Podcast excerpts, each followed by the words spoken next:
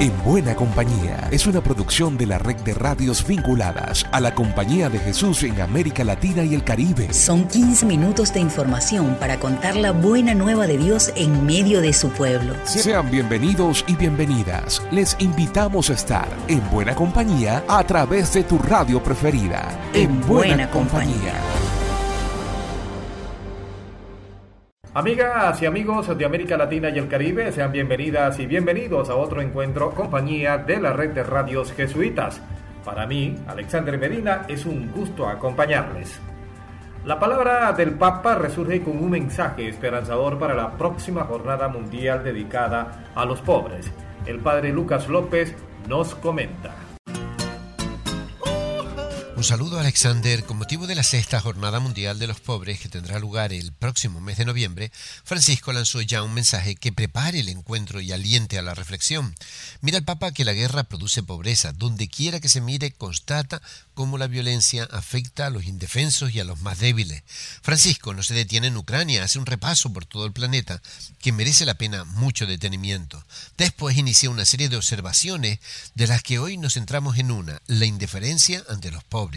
La miseria y la extrema pobreza en la que viven tantas personas no puede tener por respuesta nuestra ignorancia. Pues eso, Alexander, con los ojos en tantas personas empobrecidas, estamos en buena compañía, Lucas López, del equipo CEPAL para la red de radio jesuitas de América Latina y el Caribe. Y esta semana la Compañía de Jesús y toda la Iglesia de América Latina lloró la muerte injusta de dos jesuitas en la Sierra de Tarahumara, en México. Janet Medina, de Radio Ibero 90.9, nos comparte esta reseña especial.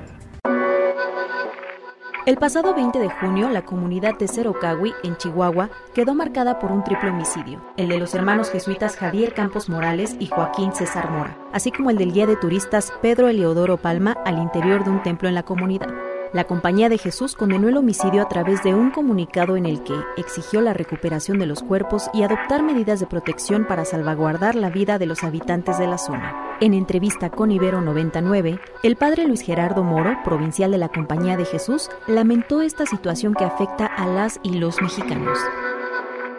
Fueron dos sacerdotes jesuitas, pero no podemos olvidar los miles miles de hermanos y hermanas nuestras que están padeciendo esto. Las miles de familias que están sufriendo pues lo que hoy nos toca a nosotros como orden religiosa también sufrir. Con la muerte de estos dos hermanos nuestros, de alguna manera también queremos llamar la atención de toda la sociedad mexicana, del gobierno federal, del gobierno estatal, de que tenemos que hacer algo para erradicar la violencia, esta cultura del odio, la fragmentación, que más que unirnos nos divide.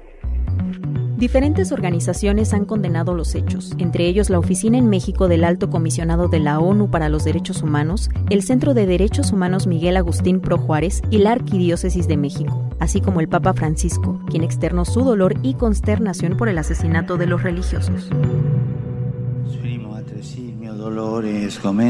Expreso también mi dolor y tristeza por el asesinato del otro día de dos religiosos, hermanos míos jesuitas, y un laico. ¿Cuántos asesinatos en México? Estoy cercano con el afecto y la oración a la comunidad católica afectada por esta tragedia. Una vez más, repito que la violencia no resuelve los problemas, sino que crece el sufrimiento inútil. El rector de la Universidad Iberoamericana Ciudad de México, Luis Arriaga Valenzuela, sacerdote jesuita, también exigió justicia para las víctimas. bueno, pues hay un caso grave de impunidad en nuestro país, eh, es esta falta de investigación, de persecución, de captura, de enjuiciamiento, de ausencia de sanción. Este jueves, el provincial Luis Gerardo Moro y el director del Centro ProDH, Santiago Aguirre, confirmaron a la Fiscalía de Chihuahua que los dos cuerpos corresponden a los hermanos jesuitas. Familiares de Pedro Palma también identificaron sus restos. Las autoridades se encuentran trabajando en la localización del responsable del homicidio, José N., alias El Chueco. Ante esta situación que golpea México, los jesuitas piden diseñar un plan integral de rescate para las regiones lastimadas por la violencia, como en el caso de la Sierra Tarahumara. También refrendaron su compromiso con la comunidad. Para En Buena Compañía, Janet Mérida de Ibero 90.9. Ecología, espiritualidad, pueblos indígenas, dignidad de la mujer, derechos humanos, justicia, ciudadanía. De todo esto hablamos en buena compañía. En Brasil, el padre Beno Brot, del Santuario del Sagrado Corazón de Jesús, nos habla sobre la novena por la beatificación del padre Juan Bautista Royce. En la mañana del próximo domingo, 3 de julio, tendremos la peregrinación motorizada dentro de la programación de la novena por la beatificación del padre Juan Bautista Royce, fallecido con fama de santidad en 1947 en la ciudad de São Leopoldo, en el estado brasileño de Rio Grande do Sul.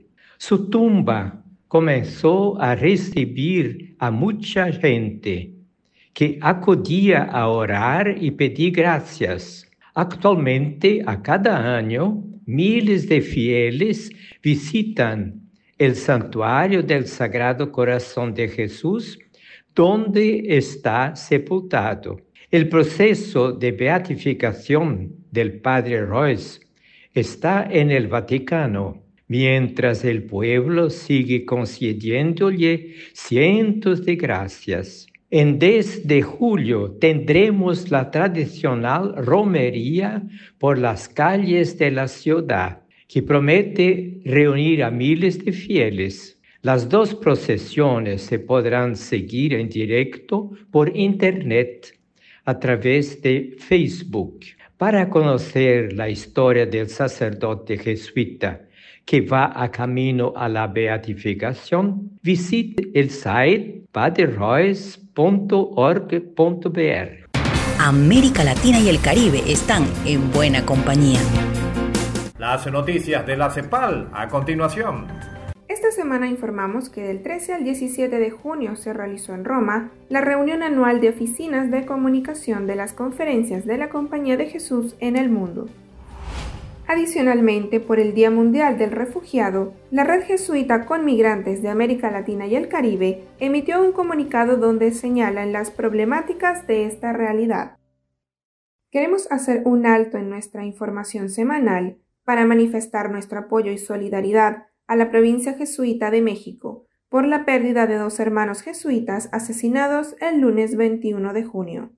La Conferencia de Provinciales Jesuitas de América Latina y el Caribe se une al pedido de paz del Padre General Arturo Sosa. No más violencia. Les invitamos a leer el comunicado oficial de la provincia mexicana y ampliar estas y otras noticias en nuestra web jesuitas.lat.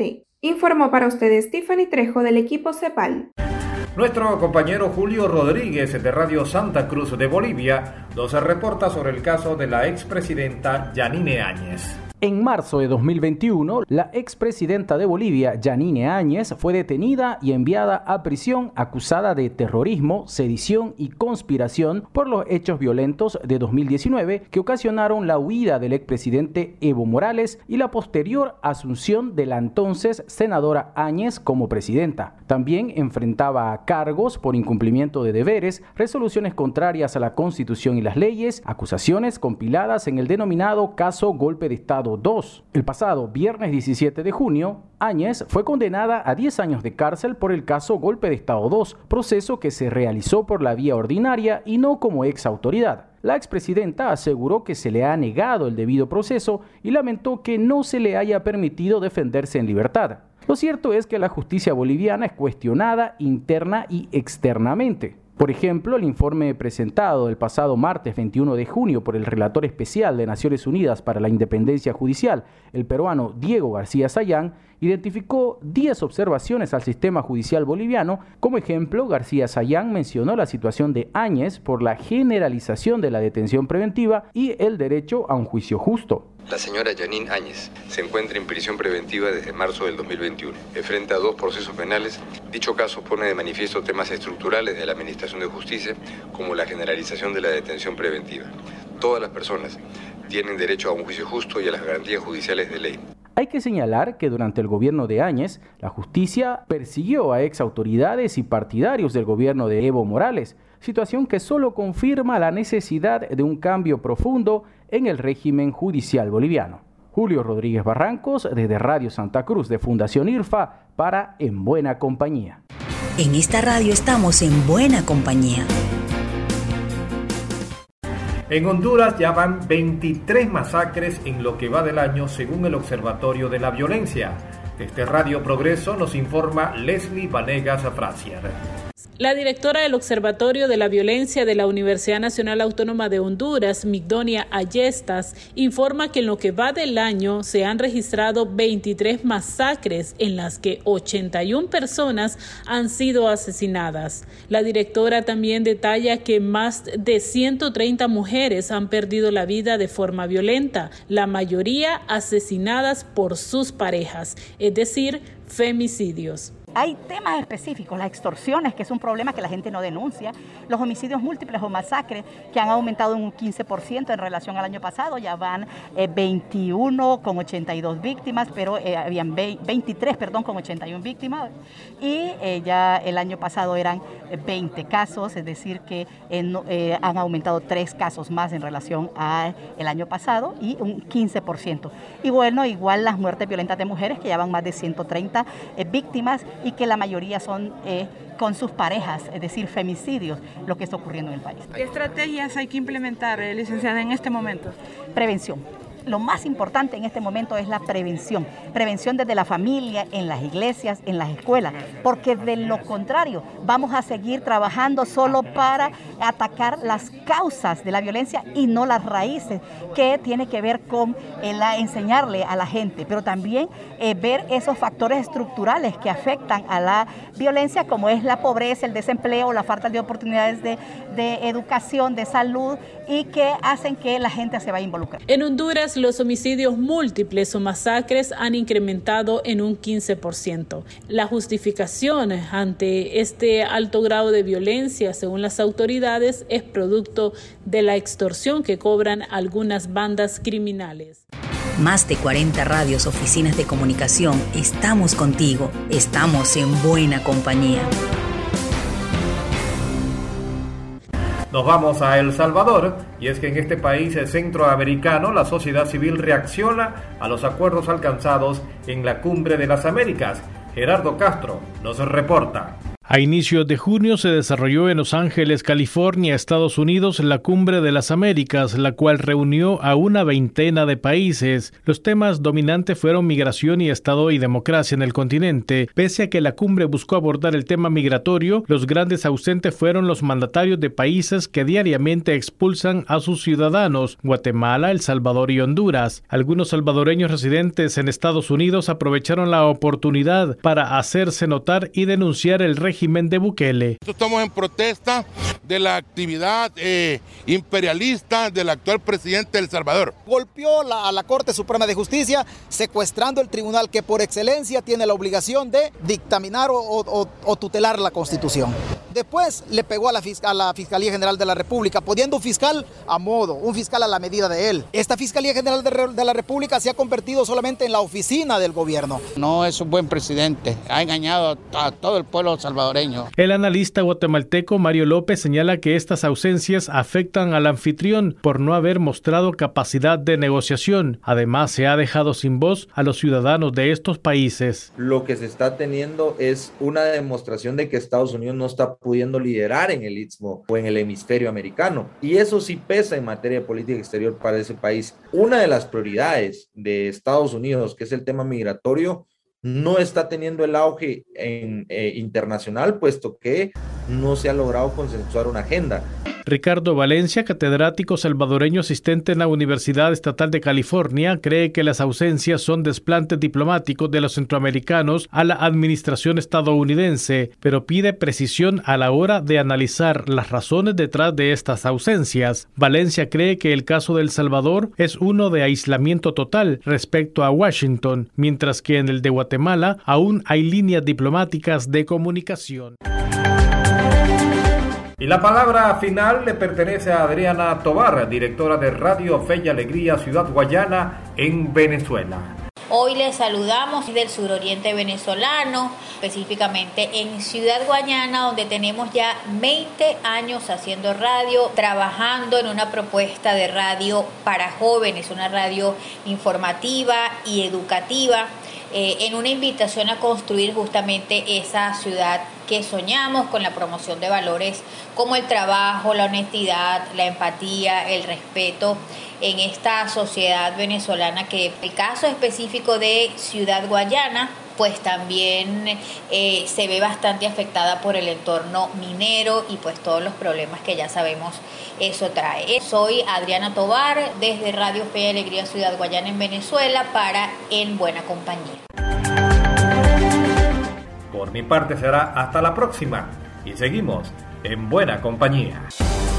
Llegamos al final por esta ocasión. La invitación es para la próxima semana para que sigamos en buena compañía. Una producción de la Red de Radios Jesuitas de América Latina y el Caribe. En, buena, compañía.